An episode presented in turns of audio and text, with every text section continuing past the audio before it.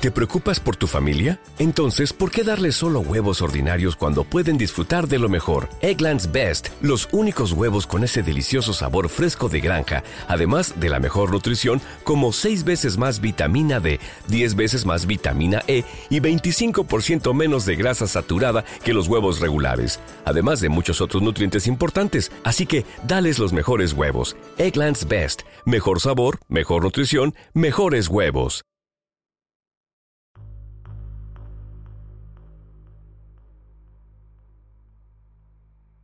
Tenía una belleza impactante, el coeficiente intelectual de un genio y una ambición más grande que su inteligencia misma. Estos tres factores fueron los que llevaron a la tumba a su adinerado esposo, Larry McNabney. Tras su sonrisa seductora y personalidad deslumbrante se escondía la verdadera cara de Lisa, una mujer capaz de asesinar con tal de saciar su ambición de lujos y excentricidades.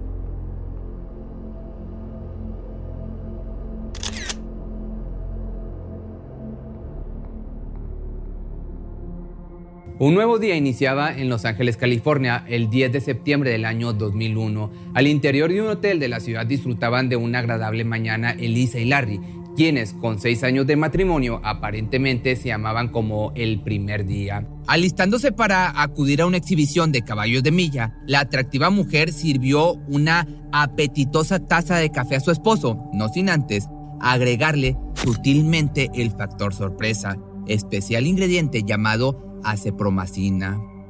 Dicho evento se realizaría en City of Industry, muy cerca de la ciudad. Tan pronto estuvieron listos, se reunieron con la mejor e inseparable amiga de Lisa, Sarah Dutra, una chica que trabajaba como asistente de ellos en su despacho jurídico.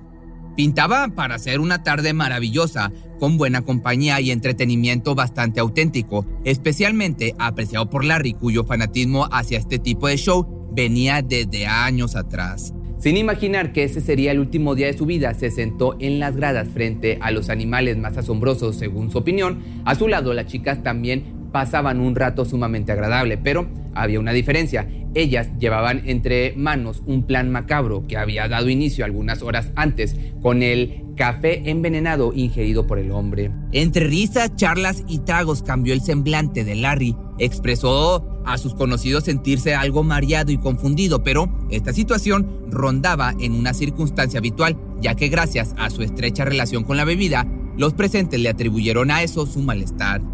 Rápidamente llegó personal a auxiliarlo, pero las mujeres insistieron en que solo se había pasado de copa, de manera que procedieron a colocarse una a cada lado de él, le tomaron del brazo pasando sobre sus respectivos cuellos y caminaron hacia la camioneta.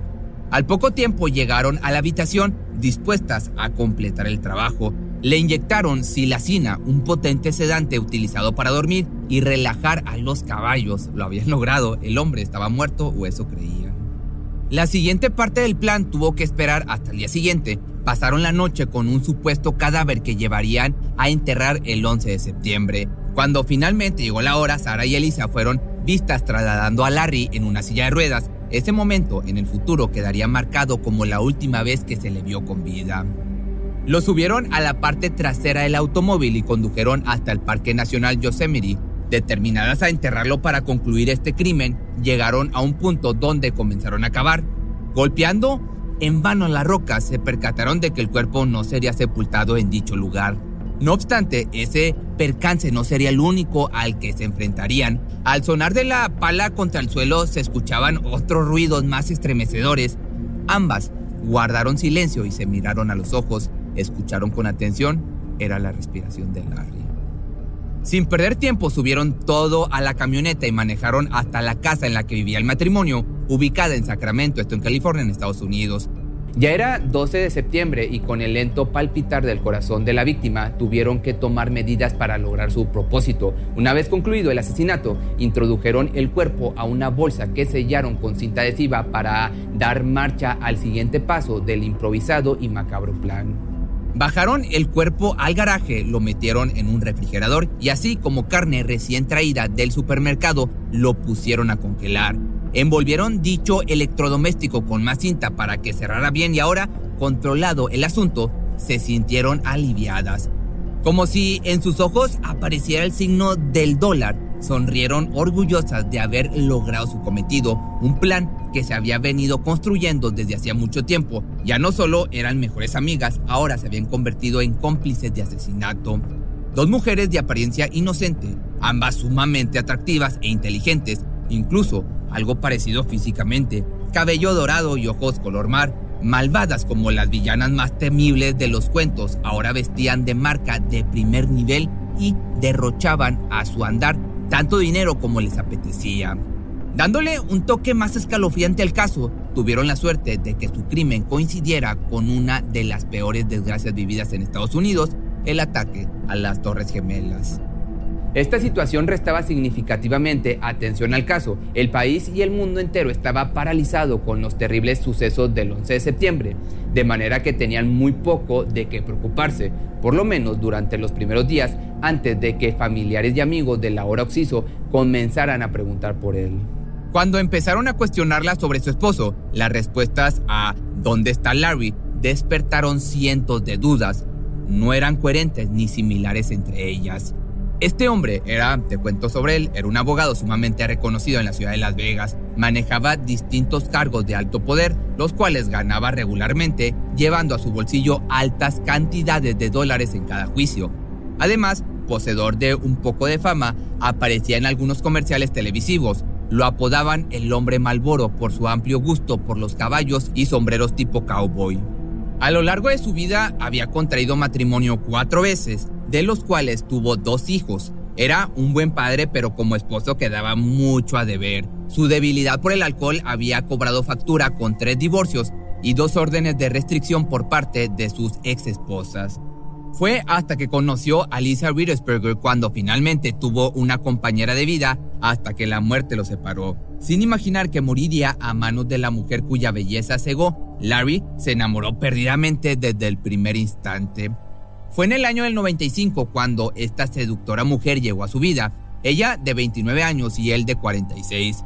En el momento en que entró al estudio que Larry comandaba en la ciudad de Las Vegas, quedó absolutamente cautivado no solo por su físico, sino por su desbordante inteligencia. Era lo que necesitaba en su despacho.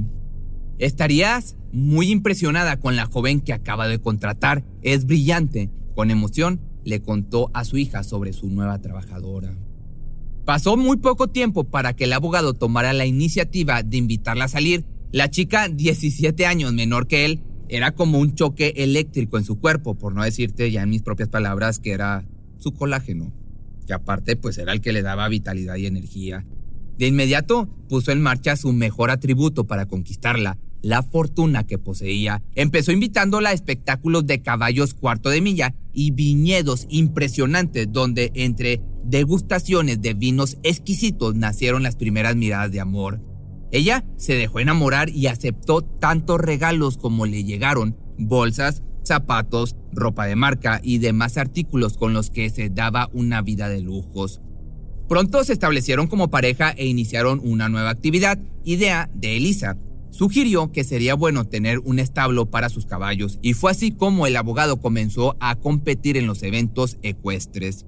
Lo adentró tanto en ese mundo que interfirió con sus relaciones familiares. Poco a poco lo fue alejando de sus hijos, parientes y amigos. Mi relación con mi padre cambió muchísimo. Ella puso un cerco alrededor nuestro, no me dejaba llamarlo ni verlo, esto confesó su hija, Tavia, posterior al crimen. La mujer había comenzado a eliminar cualquier inconveniente que pudiese presentarse cuando finalmente llevara a cabo su plan de asesinarlo para quedarse con su fortuna. Larry, irrevocablemente enamorado de su nueva trabajadora, no pudo detectar las alarmas que se encendieron cuando dio su primer golpe de desfalco. A finales de ese mismo año, los libros contables del estudio jurídico de la Elisa faltaban 140 mil dólares de clientes importantes cuyas cuentas estaban a su cargo. Posterior a esto y debido a la gravedad de los hechos, se revocó la licencia del abogado para ejercer en el estado de Nevada. Con todo y pruebas que señalaban a la culpable, Larry fue incapaz de responsabilizarla. Por el contrario, se mudaron a Sacramento, California, donde inauguraron otro despacho legal. Ahora, en otro lugar, con un nuevo trabajo y nuevos clientes, decidieron avanzar en su relación y en el año del 96 contrajeron matrimonio. Sin saberlo, este gran paso solo lo acercaba más a su muerte. La pareja seguía con su mismo estatus y forma de vida. Lejos de haber perdido con el incidente de Nevada, habían ganado una nueva oportunidad con la que le estaba yendo mucho mejor.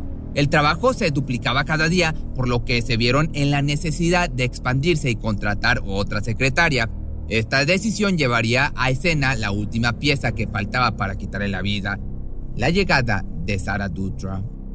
Una joven de 21 años, estudiante de artes de la Universidad de California que portaba presencia imponente y perspicacia, aptitudes que le dieron el paso directo al puesto. De inmediato se inició una amistad entre las mujeres, extrañamente parecidas en su personalidad, ambas hermosas, audaces y codiciosas. Comenzaron a salir juntas a todos lados y en un abrir y cerrar de ojos, Sara se había convertido prácticamente en la tercera en la relación, no de manera íntima, pero sí dentro de la economía de la pareja, puesto que también sus gastos corrían a cargo de Larry. Pero, ¿dónde está Larry McNavney? Su ausencia ya despertaba inquietudes en sus conocidos e hijos, a estos últimos les mentía inventando enfermedades, les decía que estaba muy débil como para atender llamadas telefónicas. Por otra parte, a sus amistades proporcionó distintas versiones, entre supuestos trámites de divorcio, vacaciones en Puerto Rico y clínicas de rehabilitación en Florida por abuso de sustancias ilegales. Nadie comprendía lo que realmente estaba sucediendo con la pareja. Pero a pesar de tantas mentiras en el aire, fue su actitud de seguridad la que les hizo seguir con sus vidas, como si nada hubiera pasado. Elisa mantuvo abierta la oficina de su esposo, hacía algunas negociaciones y tuvo la desfachatez de contratar a una empleada llamada Ginger Miller y a otra de nombre Hailey Jordan de 17 años, que resultó ser nada más y nada menos que su hija. Una chica nunca antes mencionada, al parecer esta mujer escondía muchos otros secretos, los cuales faltaba muy poco para ser descubiertos. Durante este tiempo, Miller era testigo de las desmesuradas cantidades de dinero que Elisa y Sara gastaban. Adquirían zapatos de hasta 500 dólares por par y se hacían de productos de marcas caras de la talla, para que te des una idea de Gucci. Apoderándose centavo a centavo de la fortuna del Oxiso, hicieron un saqueo total del despacho, vendieron un tráiler de caballos y una camioneta de 110 mil dólares. Por su parte, los hijos de la víctima tuvieron sus primeras sospechas de que algo no estaba bien. Determinados a dar con el paradero de su padre, contrataron a un investigador privado esperando les diera las respuestas que tanto necesitaban. Sin embargo, cuando el caso tomó un poco más de relevancia ante las autoridades, Elisa ya se había adueñado de todas las posesiones de su esposo y había desaparecido se le había visto por última vez el 11 de enero del año 2002 a bordo de un recién adquirido Jaguar en color rojo, al igual que, que a su amiga, quien en su lugar se hizo de un BMW 0 kilómetros del mismo color. Sin duda, una fuga llena de glamour cuyo camino está atestado de sangre. Casi un mes después, el 5 de febrero del año 2002, un viñedo cercano a Linden, en el condado de San Joaquín. Algunos trabajadores cumplían con sus labores cotidianos cuando de pronto de la tierra emergió lo que parecía ser una pierna. Al acercarse para confirmarlo, de inmediato se les cortó la respiración debido al fétido olor que éste despedía. Sin lugar a dudas, era una pierna humana. Atónitos ante tal descubrimiento, corrieron en busca de un teléfono para dar parte a las autoridades hicieron las maniobras correspondientes para la extradición del cuerpo y el resultado fue que era Larry. Posteriormente, gracias a la autopsia, se determinó que ya tenía varios meses de fallecido y al descubrir la causa que lo había matado, quedaron estupefactos, sobredosis de tranquilizantes para caballos. Con rapidez se iniciaron las investigaciones para dar con el culpable de tan atroz crimen y entre las averiguaciones hubo un peculiar testimonio. Su nombre era Evan Rees, quien recordó haber contestado la extraña pregunta que le hizo la esposa del fallecido. ¿Los tranquilizantes de caballos pueden matar a una persona? Esto fue suficiente para que los ojos de la policía se posaran sobre la principal sospechosa, Elisa Riedesberger. Ella y su cómplice habían escapado, no sin antes enterrar el cadáver en el lugar ya mencionado y ahora estaban prófugas. ¿Quién era realmente esta mujer? Era la pregunta. Tras una exhaustiva investigación, finalmente dieron con un tráiler de caballos cuyo interior guardaba un gran secreto. dentro de las pertenencias de Lisa encontraron un viejo papel con un nombre escrito que jamás se había escuchado en los alrededores. Ni amigos ni familiares del muerto sabían de quién se trataba. Lauren René Sims, palabras que fueron escritas por la computadora del FBI. Acto seguido, los resultados se desplegaron como agua naciente de una fuente. 113 páginas deslizándose y dejando al descubierto la verdadera identidad de esta maestra de la estafa. Desde muy chica mostró habilidades académicas muy por encima de lo normal para su edad y con alto coeficiente intelectual de 140, se descubrió que poseía la capacidad de un genio. Esta desbordada inteligencia la orilló a sentirse superior y a aburrirse en el salón de clases y así su mayor virtud se convirtió en su peor desgracia, encaminándose por un sendero fatalista lleno de delitos y estafas con tal de conseguir dinero fácil. Al cumplir los 19 años se casó con un chico de apellido Jordan, matrimonio del que nació su primera hija. Al poco tiempo su separación dio paso a otra relación en la que se convirtió en madre por segunda vez de un bebé llamado Cole. Anduvo por el mundo ideando formas creativas para hacerse de dinero sin tener que ganarse honradamente y fue así como se abrió camino en el ámbito de las estafas con tarjetas de crédito ajenas, cheques robados y más hurtos como estos. Esta conducta la llevó tras las rejas varias veces, sin embargo, bajo fianza y sin intenciones de detenerse, siguió utilizando tarjetas de crédito ajenas. Por este motivo, la policía le colocó una pulsera electrónica en un tobillo para tenerla monitoreada. Sin embargo, la mujer incontenible terminó por cortarla y se fue o se fugó junto con su hija Hailey a Las Vegas. A lo largo de su vida se casó tres veces y anduvo por el mundo con aproximadamente 38 nombres falsos. Fue Melissa Godwin, Tammy Keldin, Elizabeth Barash y así sucesivamente hasta llegar al de Lisa, como se presentó ante el hombre al que le quitó la vida. Con toda esta información al descubierto, la policía emitió una orden de arresto en su contra, añadiéndole una jugosa recompensa de 10 mil dólares para quien ayudara a dar con su paradero.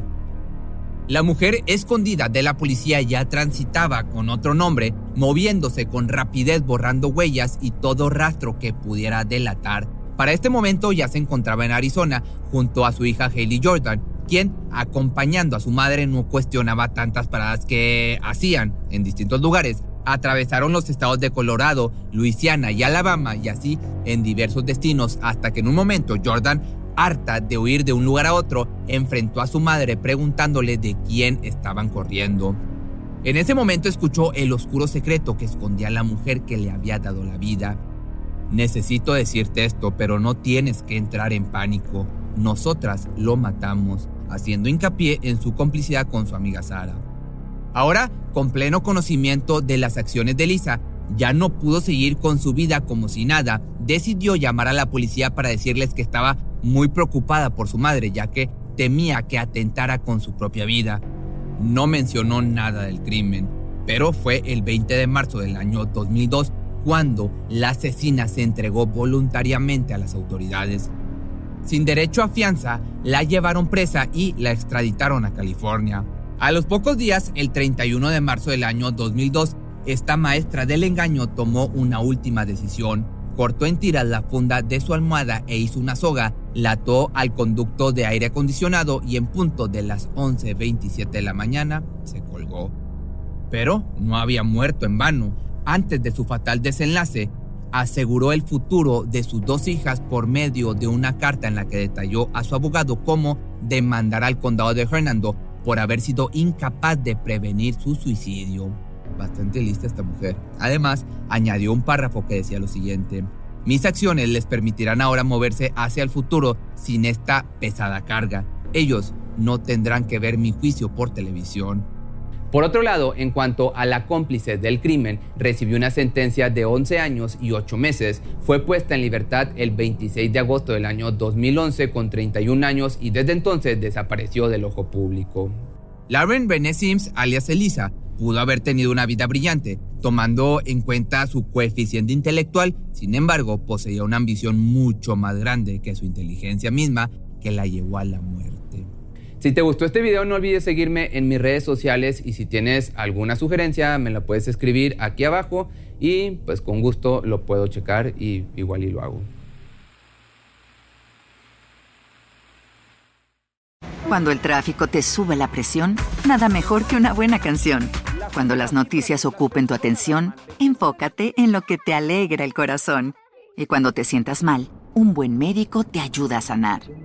Sabemos que mantener tu salud es tu prioridad, también es la nuestra en Kaiser Permanente, donde trabajamos juntos para cuidar de todo lo que tú eres. Kaiser Permanente, para todo lo que tú eres. Kaiser Foundation Health Plan of the Mid-Atlantic Stay Inc. 2101 East Jefferson Street, Rockville, Maryland 20852. ¿No se merece tu familia lo mejor? Entonces, ¿por qué no los mejores huevos? Ahora, Egglands Best están disponibles en deliciosas opciones. Huevos clásicos, de gallina libre de jaula y orgánicos de Egglands, que ofrecen un sabor más delicioso y fresco de granja que le encantará a tu familia. En comparación con los huevos ordinarios, Egglands Best contiene la mejor nutrición como 6 veces más vitamina D, 10 veces más vitamina E y el doble de omega 3 y B12. Solo Egglands Mejor sabor, mejor nutrición, mejores huevos. Visita egglandsbest.com para más información.